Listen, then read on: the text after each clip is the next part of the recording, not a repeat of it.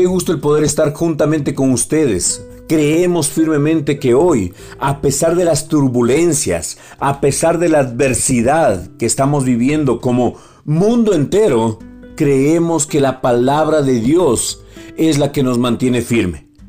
Nosotros estamos en el hoyo y en el hueco de su mano.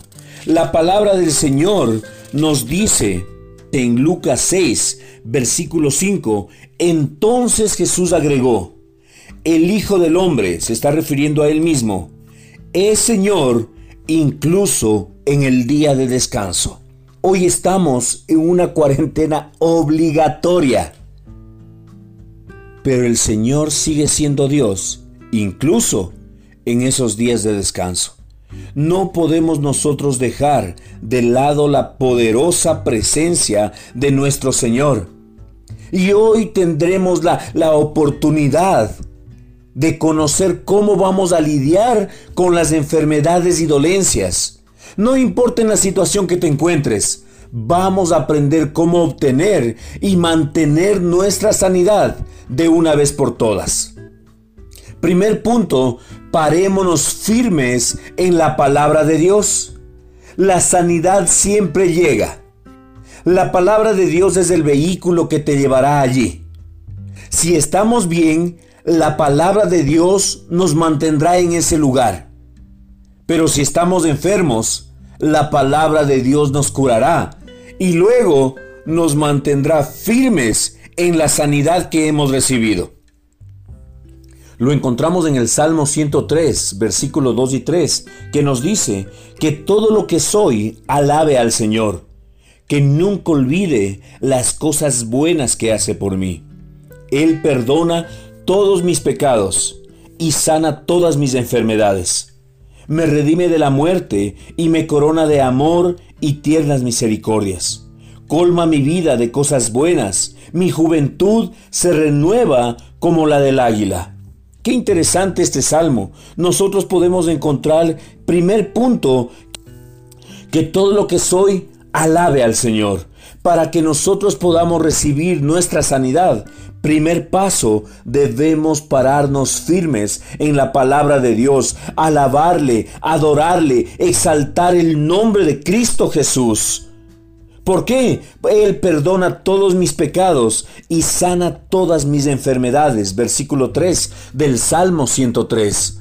Primer punto, el Señor quiere primero librarte de todos tus pecados. Tú no puedes recibir tu sanidad si estás viviendo en pecado. El Señor no se puede inmiscuir en una decisión que tú debes tomar. ¿Cuál es la decisión? La decisión de pedir perdón por los pecados que has cometido. Y luego el Señor te perdona y acto seguido dice, y sana todas mis enfermedades. Nosotros debemos mantenernos firmes en esa promesa, que hoy el Señor sana todas mis enfermedades y nos redime de la muerte y me corona de amor y tiernas misericordias me redime de la muerte. La muerte no se puede albergar en mi vida. ¿Por qué? Porque el Hijo del Hombre es Señor, incluso en el día de descanso. Nosotros no debemos creer las mentiras que el enemigo quiere que nosotros creamos nosotros debemos mantenernos firmes como hijos de Dios en la promesa que nuestro Padre Celestial nos ha hecho. Y Él dice que Él perdona todos nuestros pecados y sana todas, todas, todas, todas, todas, repítelo, todas tus enfermedades. No sé por lo que estás atravesando el día de hoy. Temor, escasez, miedo al mañana. Pero ¿sabes qué? El Señor es fiel. El Señor sigue siendo Dios. A pesar de las adversidades que el mundo entero está atravesando, Él sigue siendo Dios. Yo te animo que en este tiempo tú no dudes de la soberanía de Dios, porque Él es el único, es el único que te lleva, si te lleva a lugares mejores, es el único que te llena de misericordias y colma nuestra vida de cosas buenas.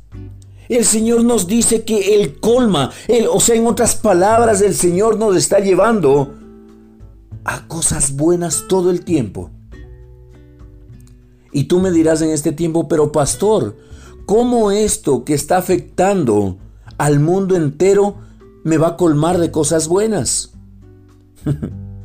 Todas las cosas nos ayudan a bien a los que aman al Señor y conforme a su propósito han sido llamados. Este ha sido un tiempo de descanso obligatorio.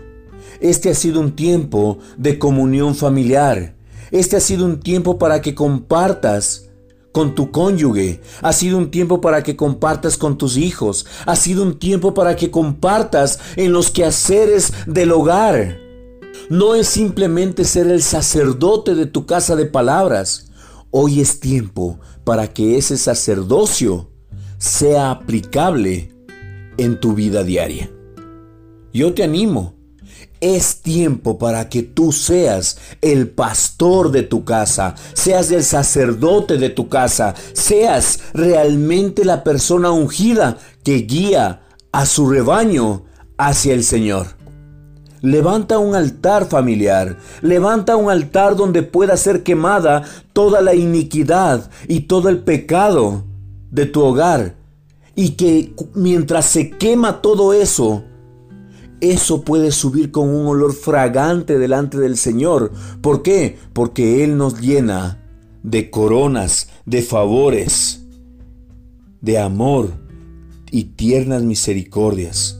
Y Él está, el Señor Jesucristo está colmando la vida de tu familia de solo cosas buenas. Oremos juntos en este tiempo.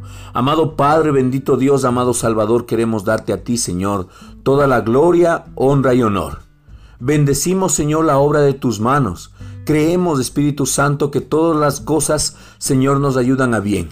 Hoy estamos, Señor, cimentados en la palabra de Dios. No podemos, Señor Jesucristo, desviarnos ni a derecha ni a izquierda. La palabra de Dios Señor, es la fuente donde nos mantenemos bebiendo, Señor, a cada instante. Es el lugar, Señor, donde nos mantenemos firmes, Señor, sin desviarnos ni a derecha ni a izquierda, Señor, sino que estamos cimentados en la roca que es Cristo Jesús.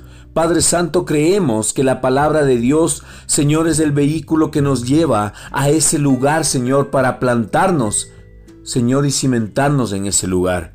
Gracias. Gracias Señor porque lo mejor de Dios, nuestros ojos todavía no lo han visto. Lo mejor de Dios todavía se está preparando. El Salmo 103, versículo 5 dice que Él nos colma nuestra vida de cosas buenas y nuestra juventud se renueva como la del águila.